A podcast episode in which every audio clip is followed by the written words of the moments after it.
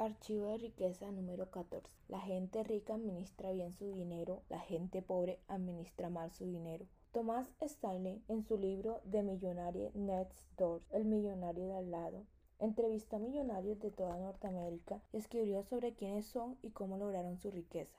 Los resultados pueden resumirse en una sola frase y breve. Los ricos administran bien su dinero. La gente rica administra bien su dinero. La gente pobre lo administra mal. No estoy afirmando que las personas adineradas sean en absoluto más que los pobres. Simplemente tienen hábitos distintos en lo que respecta al dinero. Como dije en la primera parte de este libro, estos hábitos se basan principalmente en nuestro condicionamiento pasado. Así que en primer lugar, si no estás administrando de manera adecuada tu dinero, probablemente fuiste programado para no hacerlo. En segundo lugar, es casi seguro que no sabes cómo administrar tu dinero de un modo que resulte fácil y eficaz. No sé tú, pero en donde yo iba a la escuela no se daba la asignatura de administración del dinero. En lugar de eso nos instruyeron mucho acerca de la guerra de 1802. Por supuesto, es algo que utilizó mucho cada día sin excepción. Puede que no sea una frase muy brillante, pero todo se reduce a esto. La única y más grande diferencia entre la prosperidad económica y el fracaso económico es lo bien que administras tu dinero. Es sencillo para dominar el dinero, debes administrarlo. Los pobres o bien administran mal su dinero o bien evitan directamente el tema monetario. Hay muchas personas a que les gusta administrar su dinero porque en primer lugar dicen que hacerlo restringe su libertad y en segundo lugar afirman que no tienen suficiente dinero que administrar. En cuanto a la primera excusa, administrar el dinero no restringe tu libertad, al contrario, la incrementa. Administrar tu dinero te permite acabar creando libertad económica para que no tengas que trabajar nunca más. Para mí, eso es la auténtica libertad. En cuanto a los que arguyen la razón siguiente, no tengo suficiente dinero que administrar. Estás mirando por el extremo equivocado del telescopio. Más que decir, cuando me sobra el dinero comenzaré a administrarlo. La realidad es cuando comience a administrar me sobrará el dinero. Decir, empezaré administrar mi dinero en cuanto esté al día. Es como si una persona con exceso de peso afirmase, empezaré ese ejercicio y dieta cuando pierda 5 kilos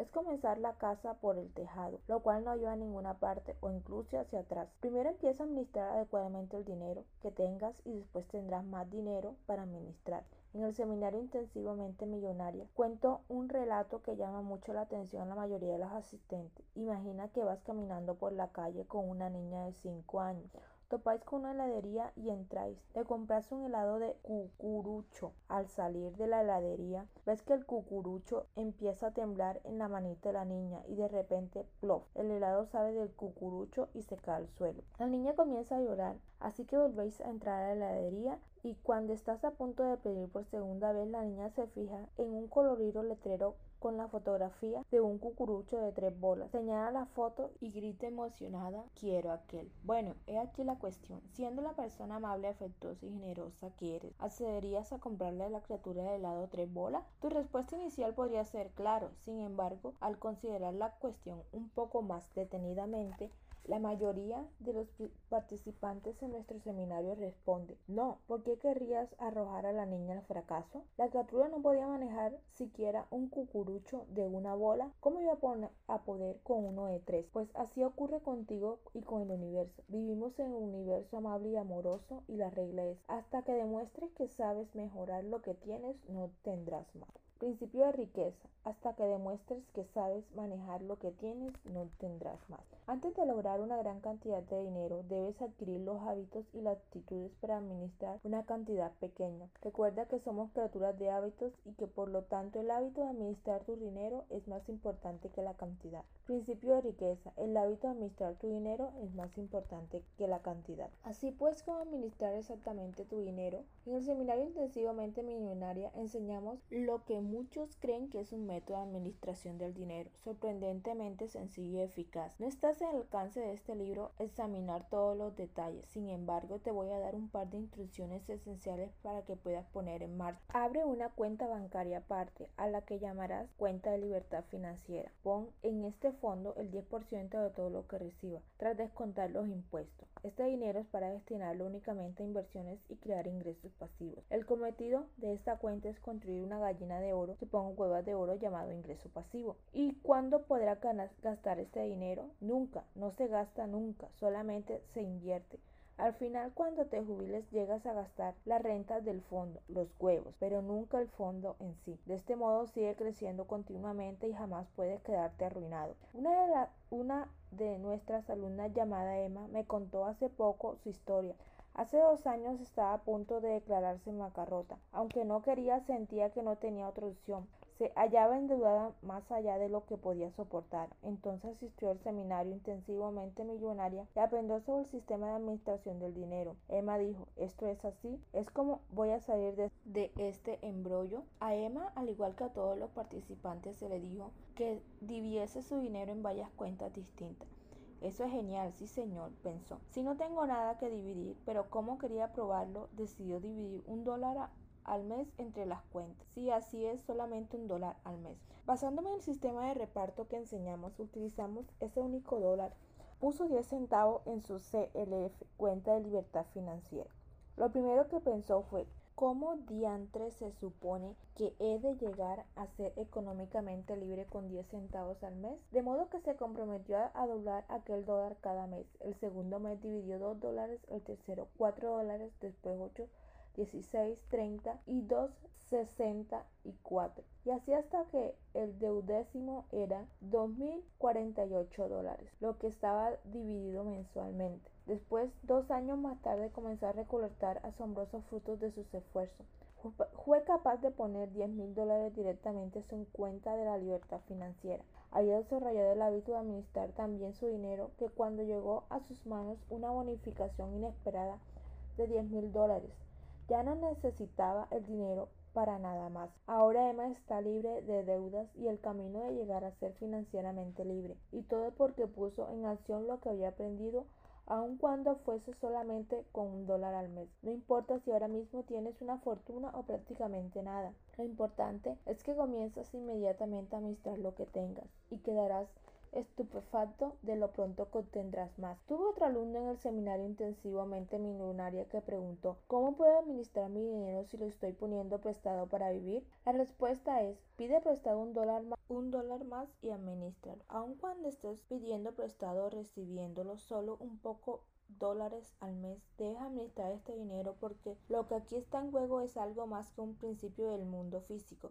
Se trata también de un principio espiritual. Una vez que demuestres al universo que manejar adecuadamente tus finanzas, se producirán milagros. Además de abrir una cuenta bancaria para la libertad financiera, crea un bote de la libertad financiera en tu casa y deposita dinero en él todos los días. Podrían ser 10 dólares, 5, 1, un simple centavo o todo el cambio que lleves en los bolsillos. La cantidad no importa, lo importante es el hábito. El secreto es poner diariamente atención en tu objetivo de llegar a ser económicamente libre. Lo semejante atrae a lo semejante. El dinero atrae a más dinero. Dejas que este simple bote se convierta en tu imán del dinero, atrayendo a tu vida cada vez más dinero y más oportunidades de llegar a la libertad financiera. Ahora bien, estoy seguro de que esta no es la primera vez que oyes el consejo de ahorrar un 10% de tu dinero para invertir a largo plazo pero puede que sea la primera vez que oyes que debes tener una cuenta idéntica y contraria, específicamente destinada a pulirte el dinero y a jugar. Uno de los mayores secretos para administrar el dinero es el equilibrio. Por un lado, quieres ahorrar el máximo posible para poder invertirlo y hacer más dinero. Por otro lado, necesitas poner el otro 10% de tus ingresos en una cuenta para jugar y divertirse. ¿Por qué? ¿Por qué tenemos una naturaleza holística? No puedes influir en una parte de tu vida sin que las demás se vean afectadas. Hay gente que ahorra, ahorra, ahorra y mientras que su yo lógico y responsable está realizando. Su espíritu interior no lo está. Al final, este lado del espíritu que busca diversión dirá, ya está bien, yo también quiero un poco de atención y sabotará los resultados. Por otra parte, si gastas, gastas, gastas, no solo llegarás jamás a ser rico, sino que la parte de ti que es responsable acabará creando una situación en la que ni siquiera disfrutarás las cosas a las que te gastas el dinero y acabarás sintiéndote culpable. La culpa hará entonces que inconscientemente gaste más de lo que cuenta, como forma de expresar tus emociones. Tal vez te sentirás mejor temporalmente, pero pronto vuelve la culpa y la vergüenza. Es un ciclo vicioso y la única manera de evitarlo es aprender a administrar tu dinero de un modo que funcione. Tu cuenta para jugar y divertirse se utiliza principalmente para cuidarte, para hacer lo que por regla general lo harías, no harías, para las cosas super, super especiales como ir a un restaurante y pedir una botella del mejor vino o champán alquilar un barco para pasar el día, alojarte en un hotel de cinco estrellas, para pasar una extravagante noche de juerga. Las normas de la cuenta para jugar y divertirse es que debe gastarte todos los meses. Así es, cada mes tiene que pulirse todo el dinero que haya en esa cuenta de modo que te haga sentirte rico.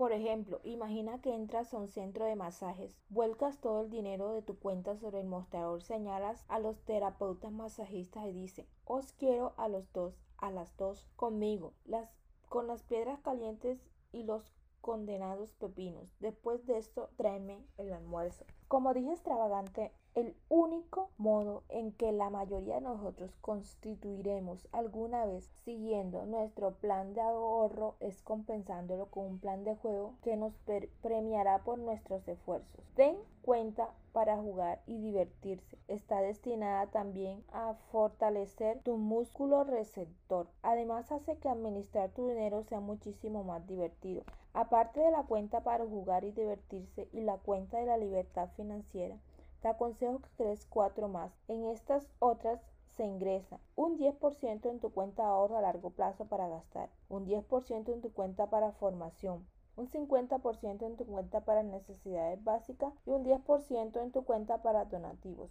La gente pobre piensa que todo gira en torno a los ingresos. Cree que tiene que ganar una fortuna para hacerse rico. Repito, esos son cuentos chinos. Hecho, el hecho es que si administras tu dinero siguiendo este programa, puedes llegar a ser económicamente libre con unos ingresos relativamente pequeños. Si lo administras mal, no puedes llegar a ser financieramente libre, ni siquiera con unos ingresos enormes. Por eso hay tantos profesionales con ingresos elevados, médicos, abogados, deportistas e incluso contables, que están básicamente arruinados porque no se trata solo de lo que entra. Lo importante es lo que hacen con lo que entra. Uno de nuestros asistentes, John, me dijo que la primera vez que oyó hablar del sistema administrativo del dinero pensó, qué aburrido, ¿por qué iba a malgastar alguno alguien su valioso tiempo haciendo eso. Luego más adelante durante el seminario finalmente se dio cuenta de que si quería ser financieramente libre, algún día también él tendría que administrar su dinero exactamente igual que los ricos. John tuvo que aprender este nuevo hábito porque decididamente no era algo natural en él. Dijo que le recordaba a cuando estaba entrenándose para los trianclones. Era francamente bueno en natación y ciclismo. Sin embargo, odiaba correr. Le dolían los pies, las rodillas y la espalda. Después de cada sesión de entrenamiento estaba agarrotado. Se quedaba siempre sin aliento y le ardían los pulmones, incluso cuando no iba deprisa. Correr le daba terror, sin embargo sabía que sí, si de convertirse en un triatleta de élite Debía aprender a correr y aceptarlo como parte de lo que quería, requería para triunfar. Mientras que en el pasado John evitaba correr, ahora decidió hacerlo todos los días. Tras unos meses comenzó a disfrutar corriendo y de hecho lo esperaba ansiosamente cada día. Y esto es exactamente lo que ocurrió en el terreno de la administración del dinero.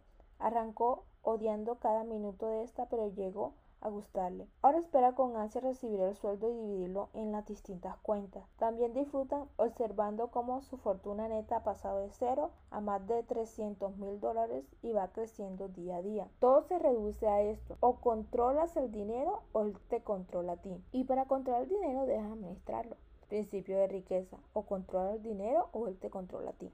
Me encantaría oír cómo las personas dicen sentirse más confiadas con relación al dinero, al esto y a sí mismo. Una vez que comienzas a administrar adecuadamente tu dinero, lo mejor es que esta confianza te traslada a otras partes de tu vida y mejora su felicidad sus relaciones e incluso su salud. El dinero constituye una gran parte de tu vida y cuando aprendes a tener sus finanzas bajo control, todas las áreas de tu vida mejorarán. Declaración. Pon la mano sobre el corazón y di, soy un excelente administrador del dinero. Tócate la cabeza y di, tengo una mente millonaria. Acciones de la mente millonaria. Abre tu cuenta bancaria de la libertad financiera. Pon un 10% de todos tus ingresos tras descontar los impuestos. En esta cuenta, este dinero no ha de gastarse nunca, únicamente invertirse para que produzca ingresos pasivos para tu jubilación. 2. Crea un bote de la libertad financiera en tu casa y deposita dinero en él todos los días. Podría ser 10 dólares, 5, 1, un simple centavo o todo el cambio que lleve suelto. Esto fijará diariamente tu atención en tu libertad económica. Y ahí donde se dirige la atención aparecen los resultados. 3. Haz una cuenta para jugar y divertirse. O ten en tu casa un bote para lo mismo donde guardes un 10% de todos tus ingresos. Además de dicha cuenta y la de tu libertad financiera, abre cuatro más y deposita en cada una los siguientes porcentajes. Un 10% en tu cuenta de ahorro a largo plazo para gastar, un 10% en tu cuenta de información, un 50% en tu cuenta para necesidades básicas y un 10% en tu cuenta para donativos. 4. Tengas el dinero que tengas, comienza a administrarlo ahora. No esperes un día más, aun cuando poseas solamente un dólar, administralo. Toma 10 centavos y ponlos en un bote para la CLF y otros 10 y ponlos en un bote para jugar y divertirse. Esta única acción enviará al universo un mensaje de que estás preparado para recibir más dinero. Por supuesto, si puedes administrar más, hazlo.